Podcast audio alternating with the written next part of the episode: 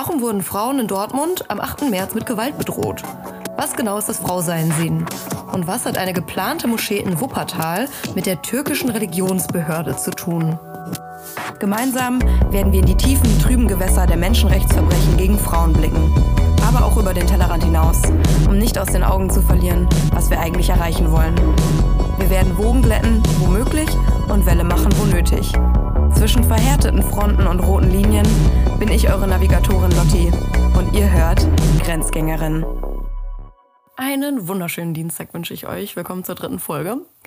Das hier wird heute ein kleines Interlude. Das ist jetzt die erste Folge, die ich aufnehme, seit der Podcast gestartet ist. Äh, ich meine, klar, die Intro-Folge ne, macht natürlich auch Sinn. Ähm, aber das Interview hatte ich auch schon vor ein paar Wochen aufgenommen.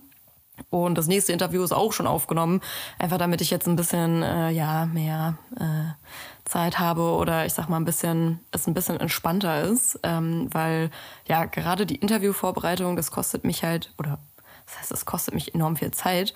Ähm, ich nehme mir diese Zeit sehr gerne, damit ich gut vorbereitet bin und interessante Fragen stellen kann und ähm, ja auch also ich sag mal, man muss ja irgendwie vorbereitet sein, um dann halt zu wissen, worauf, wonach ich fragen will. Ähm, genau, und deswegen ähm, gibt es jetzt heute, äh, ja, mitten in der Prüfungsphase eine, eine kleine kurze Folge. Ähm, ich erzähle ein bisschen was zum 8. März, reflektiere ein bisschen, äh, erzählt euch von einem, äh, ja, von ein paar lokalen Sachen, die sich ereignet haben und einem coolen Projekt. Äh, und dann möchte ich gerne noch über die Ereignisse in Wuppertal sprechen. Und ich möchte am Ende noch ein bisschen über ja, das Podcasten und so die Rückmeldungen und ja, wie es hier irgendwie weitergeht sprechen. Also, 8. März. Ähm, ich meine, ich könnte jetzt schon damit anfangen, äh, dass es ja einen Riesenstreit gibt, ob es Frauenkampftag oder feministischer Kampftag oder wie auch immer heißt. Ähm, aber ehrlich gesagt äh, haben da andere Leute schon irgendwie genug zugesagt und ähm, ja, habe ich jetzt nicht so Bock. Äh, das Einzige, was ich vielleicht dazu sagen kann, ist, dass feministisch, femina bedeutet Frau. So. und deswegen, also feministisch, ähm, ja, da steckt das Wort Frau drin. Und deswegen finde ich irgendwie diese Debatte ein bisschen hirnrissig, muss ich ehrlich sagen. Naja, das soll jetzt aber nicht das Thema sein, ähm, sondern ich wollte eher ein bisschen darüber reden, was so los war. Und zwar gibt es halt immer super viele Demos oder Kundgebungen oder so. Und ich muss ehrlich sagen, dass ich mich seit ein paar Jahren total schwer tue, zu entscheiden, wo und ob ich da irgendwie mitlaufen möchte. Einfach weil, ähm, ja, ich viele Dinge, die dort teilweise als so ein Selbstverständnis präsentiert werden, eben nicht stützte.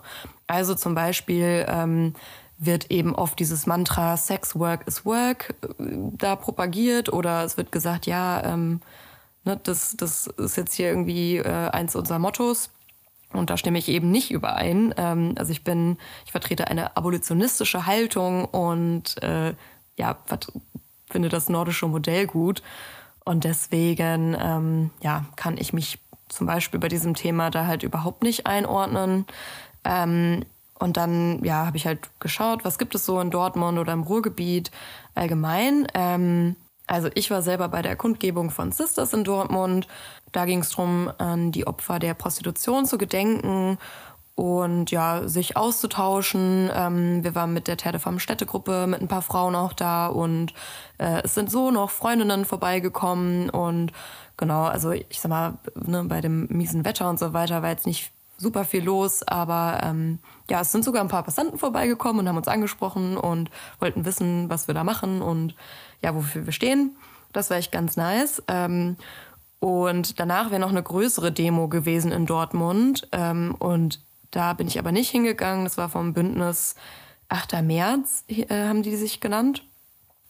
Und zwar fand ich nämlich, äh, also den, den Werbeaufruf, den fand ich echt unter aller Sau. Also, ne, so dieses Sharepick oder äh, dann auch, was die aufs Transpi gemalt haben. Und zwar haben die da eine Frau mit Kopftuch abgebildet.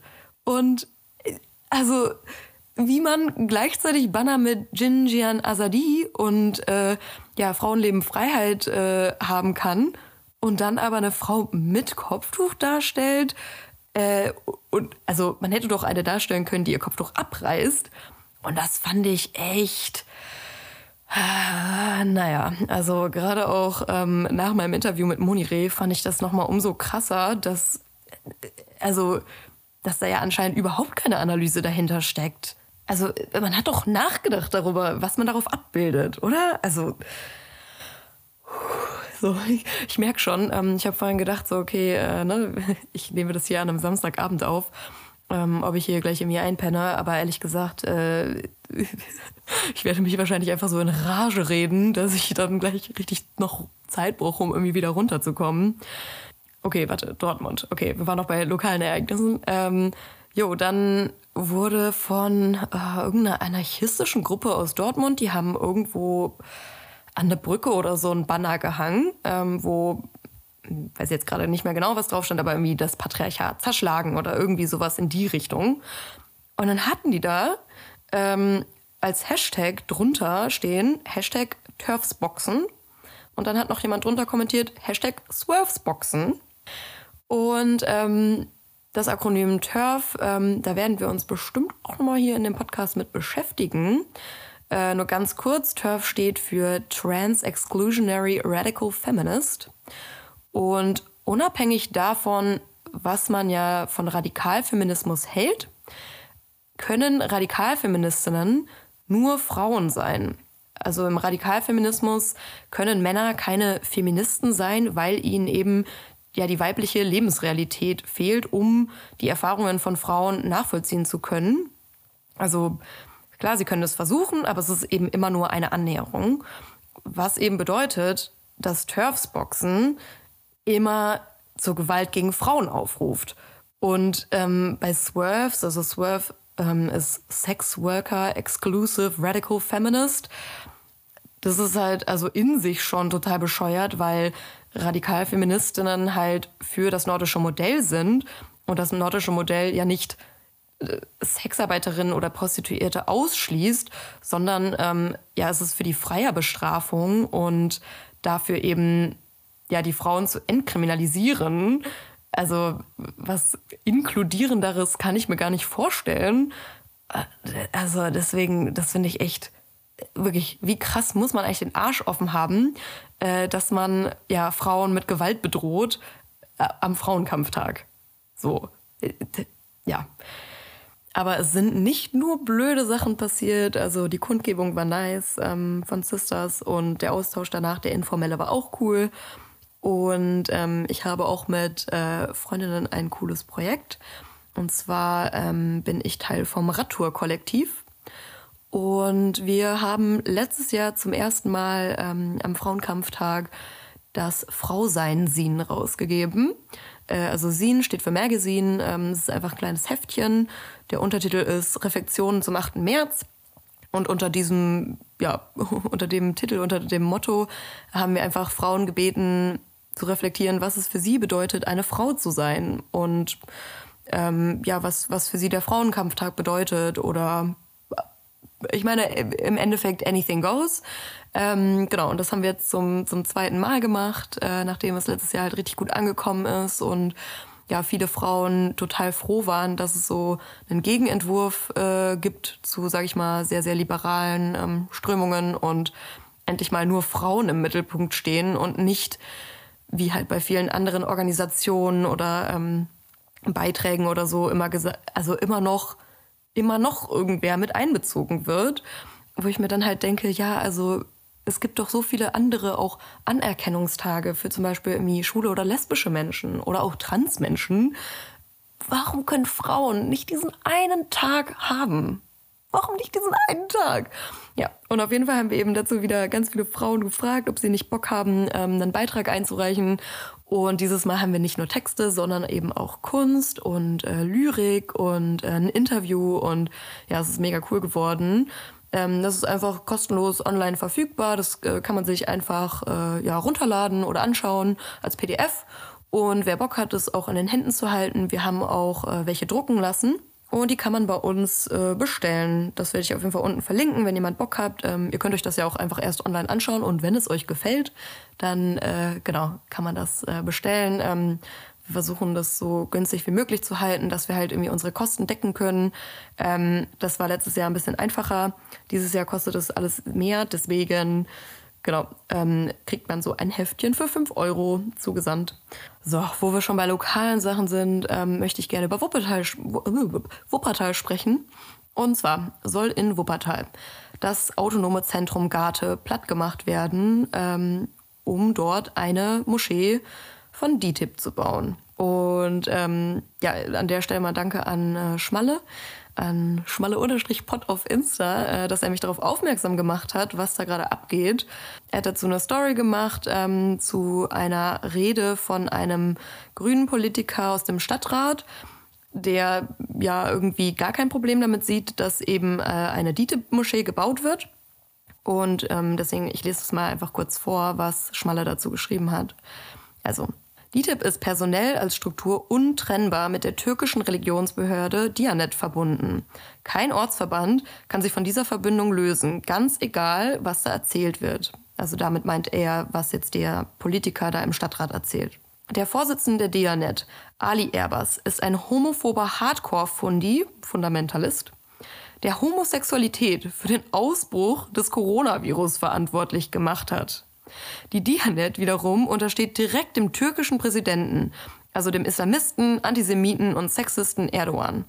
In der Dianet sitzen nur Funktionäre, die, ihr, äh, die Erdogan auch dort sitzen haben will. Die Dianet untersteht mit Erdogan auch dem protofaschistischen AKP-MHP-Regime.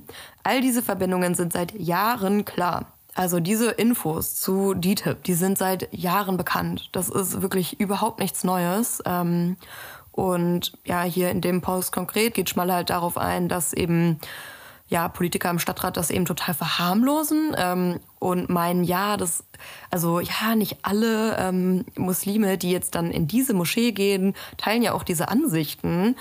Und das ist ja, das ist ja nicht das Kernproblem, sondern das Kernproblem ist ja eigentlich, dass äh, ja der türkische Staat so Einfluss nehmen kann auf deutsche Menschen, auf deutsche Muslime. Und wie Monire im, im Interview gesagt hat, ist ja auch das Problem dann, in so einer Moschee, da gibt's dann ja auch keine Gegenstimme.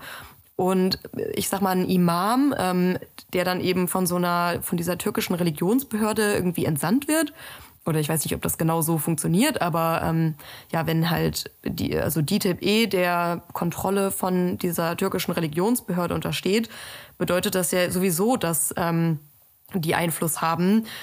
Ob der, ob der Imam dann jetzt aus der Türkei kommt oder ob der Deutscher ist, ist dann ja völlig wurscht, wenn der eben genau das erzählt, was Erdogan eben möchte. Und ja, das stellt halt ein großes Problem dar, ähm, weil also, sorry, aber wenn dann ein sexistisches, ein homophobes, ein antisemitisches äh, Weltbild vermittelt wird, das, das ist ein Riesenproblem. Und, ähm, und wie Monire meinte, es ist halt auch ein Riesenproblem, wenn, ja, wenn es dann halt keine Gegenstimmen in, innerhalb der Gemeinde gibt, die sich eben gegen ja, äh, Homophobie oder Sexismus stellen. Und ähm, äh, dann hatte ich auch noch einen Artikel, ähm, den hatte Schmaler geteilt aus der Taz, war der, glaube ich, ähm, werde ich auch verlinken. Da ging es darum, dass teilweise dann eben die Mitarbeiter von DTIP äh, ja explizit mit Spionage beauftragt waren und praktisch hier ähm, äh, ja, Kritikerinnen und Kritiker, die eben die türkische Regierung oder Erdogan kritisieren, dass die die bespitzeln und äh, ne, also dass praktisch der türkische Staat so Einfluss auf Deutschland und auf die Menschen hier nehmen kann. Und ich glaube, dazu muss ich auch gar nicht mehr viel sagen, dass das eben ein Riesenproblem ist. Ähm, deswegen, also danke nochmal, Schmalle, dass du darauf aufmerksam machst. Also wenn euch das Thema interessiert, dann schaut mal bei Schmalle vorbei. Ähm, ich finde das mega wichtig, dass man sich darüber informiert. Und äh, genau, er meinte, er wird weiterhin dazu Updates geben, wie es jetzt weitergeht in der Situation. Und ich finde, diese Ereignisse passen auch wirklich gut dazu, was Moni in der letzten Folge meinte. Und zwar hat sie da ja gesagt, dass Faschismus in anderer Form, in neuer Form wiederkommen wird. Und dass es eine große Naivität in Bezug auf ähm, Islamismus oder islamischen Faschismus gibt. Und ich sehe das auch so, dass das auch mit dem deutschen Bildungssystem irgendwie zusammenhängt. Ähm, weil wenn ich so überlege, ähm, also ich war auch schon in der Schulzeit ähm, schon irgendwie politisch auch interessiert und äh, hatte immer Politik oder Sozialwissenschaften in der Schule, auch im LK.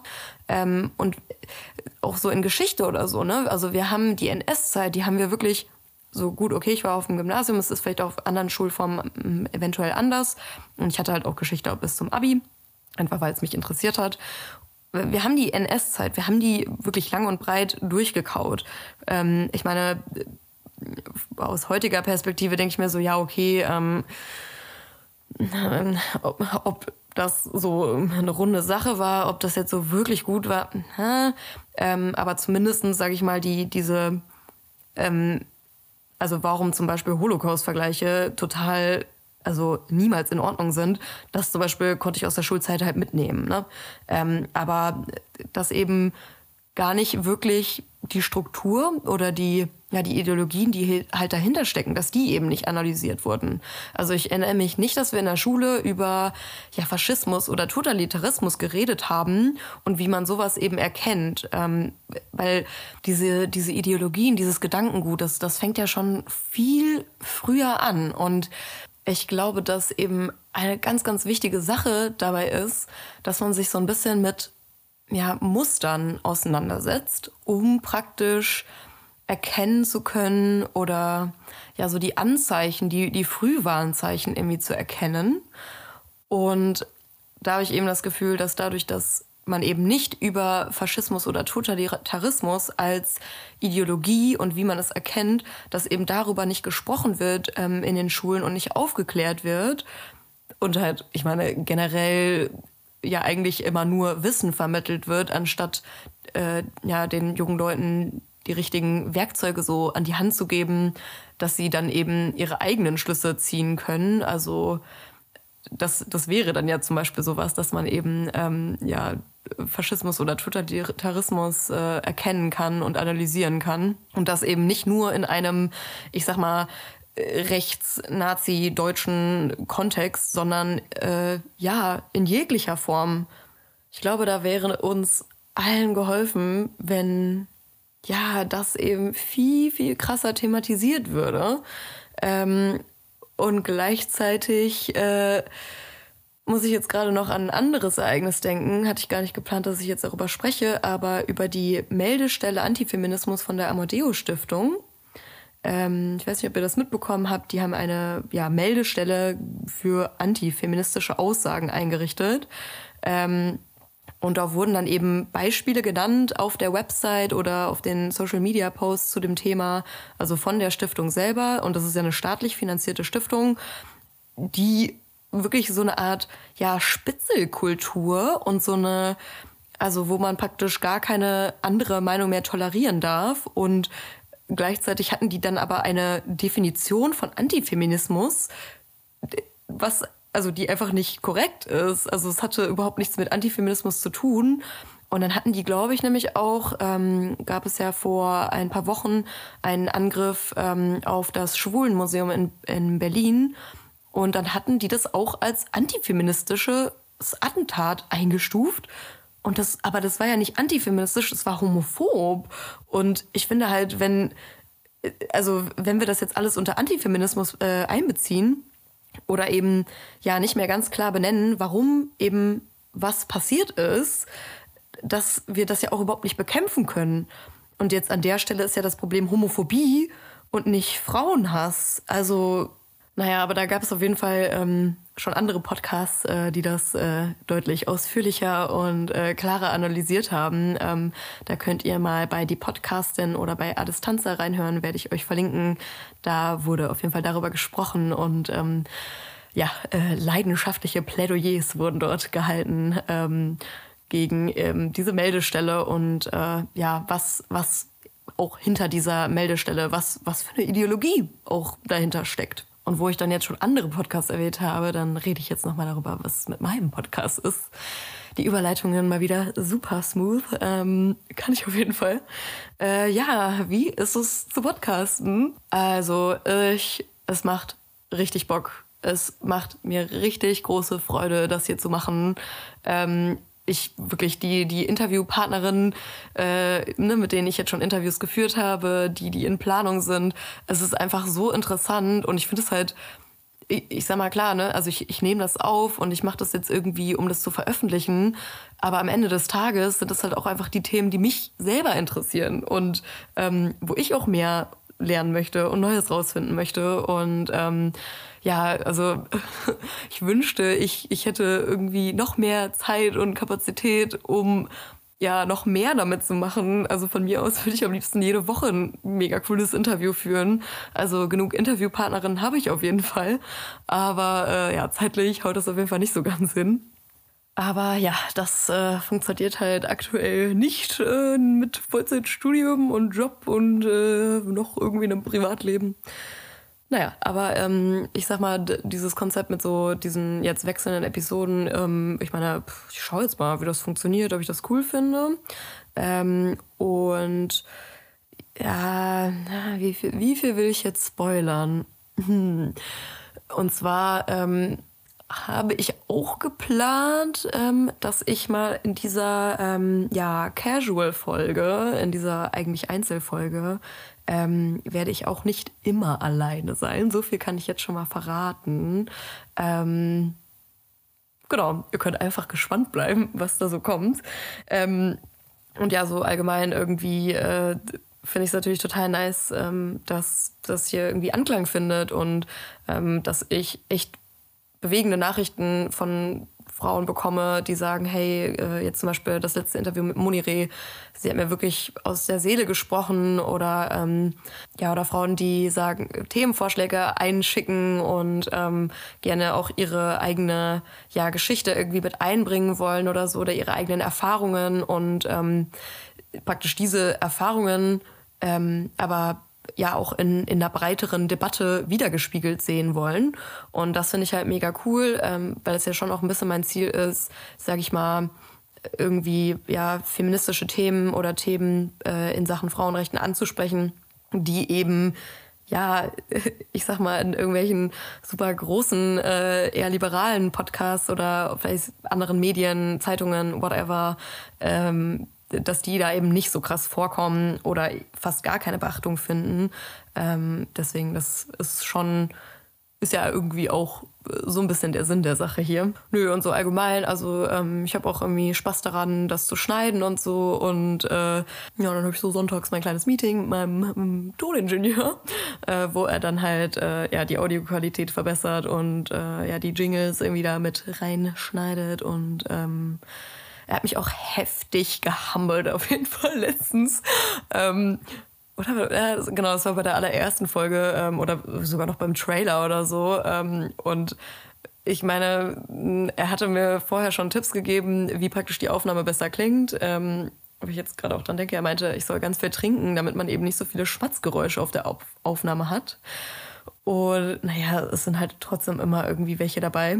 Aber auf jeden Fall hat er dann, als wir den, ich glaube, den Trailer war das, äh, als wir den bearbeitet haben, äh, waren wir halt per FaceTime und dann hat er einen ähm, in dem Programm halt irgendwie einen Filter drüber gelegt, der so die Schmatz- und Mundgeräusche so halt rausnimmt. Aber das bedeutet auch, dass man die äh, getrennt ausgeben kann. Und dann hat einfach, hat er so über seine Boxen meine, meine Schmatzgeräusche laufen lassen. Boah, nicht wirklich nichts finde ich abartiger das. ja, ähm, ich mir auch gedacht, so vielen herzlichen Dank. Da wurde ich ein bisschen wieder auf den Boden der Tatsachen gebracht. Äh, ja, LG an der Stelle. ähm, ja, aber so allgemein ähm, finde ich es echt ganz nice. Und ja, ich finde es richtig cool, dass ähm, so ein bisschen der Plan, den ich eigentlich hatte, also auch so von der Themenreihenfolge und so, dass der jetzt gerade eigentlich, ja, eigentlich voll durcheinander kommt, weil irgendwie es halt bei anderen Themen anscheinend Redebedarf gibt. Und ähm, das finde ich eigentlich total cool. Und ähm, Gute Nacht, Mama. Gute Nacht.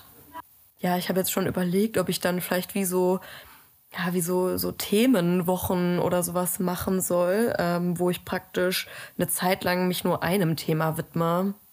Aber letztlich finde ich es halt auch nice, wenn es irgendwie abwechselnd ist. Ähm, Wobei natürlich auch, weil ich die Interviews ja im Voraus produziere, heißt, wenn dann die Rückmeldungen reinkommen, ähm, sind ja dann praktisch schon die nächste und die übernächste Folge irgendwie geplant, sodass ja eh dann immer ein bisschen Abwechslung mit drin ist. Aber ihr dürft auf jeden Fall gerne weiterhin Themen einsenden oder auch Artikel oder so, ähm, die ihr gerne besprochen haben wollt. Also, ne, wie gesagt, meine Liste ist schon relativ lang und ähm, äh, ich fand es jetzt auch sehr cool, dass äh, dann Vorschläge, die kamen, dass die schon auf meiner Liste standen oder dass die eben ja sehr gut zu den Themen passen, über die ich eben sprechen möchte.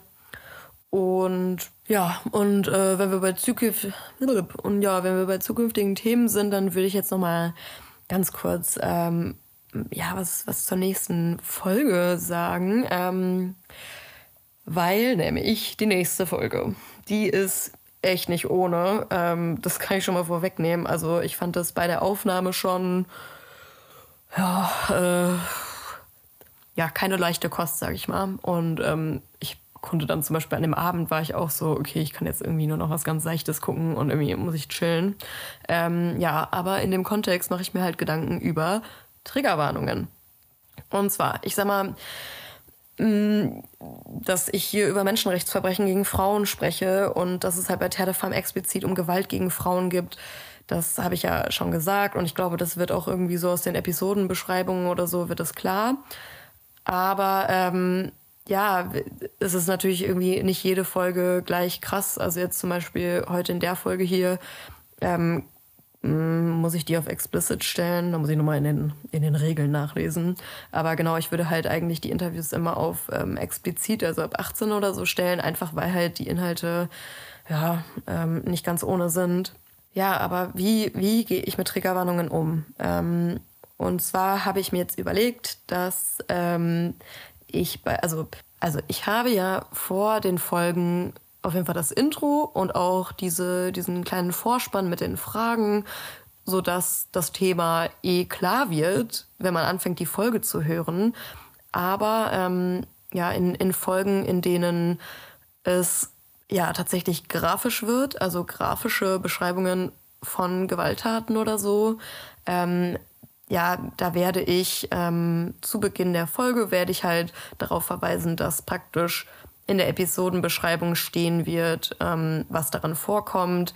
Äh, genau, also Themen, bei denen das, also ne, ich denke jetzt gerade zum Beispiel ähm, an das Thema FGM. Da habe ich schon mal Interviews gehört, wo eben Betroffene sprechen, wo ich einfach auch für mich selber gemerkt habe, das sind keine Inhalte, die ich mir einfach so irgendwie beim Frühstück nebenbei oder auf dem Weg zur Arbeit geben kann.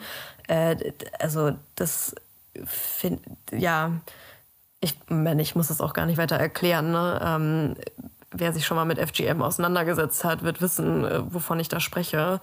Ähm, ja, oder auch zum Beispiel das Thema Kinderschutz. Ähm, da, das wird bestimmt auch nochmal hier auftauchen und, oder was heißt Kinderschutz, ne? Also dann praktisch die Themen, vor denen Kinder geschützt werden sollten.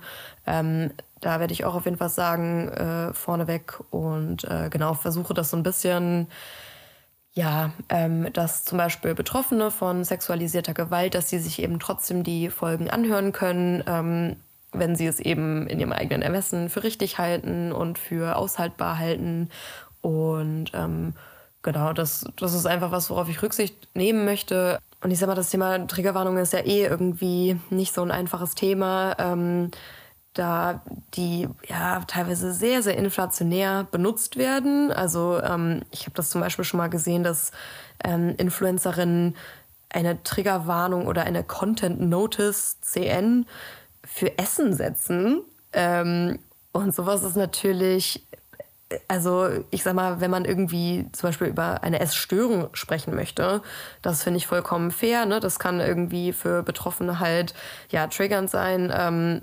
unvorbereitet damit konfrontiert zu werden.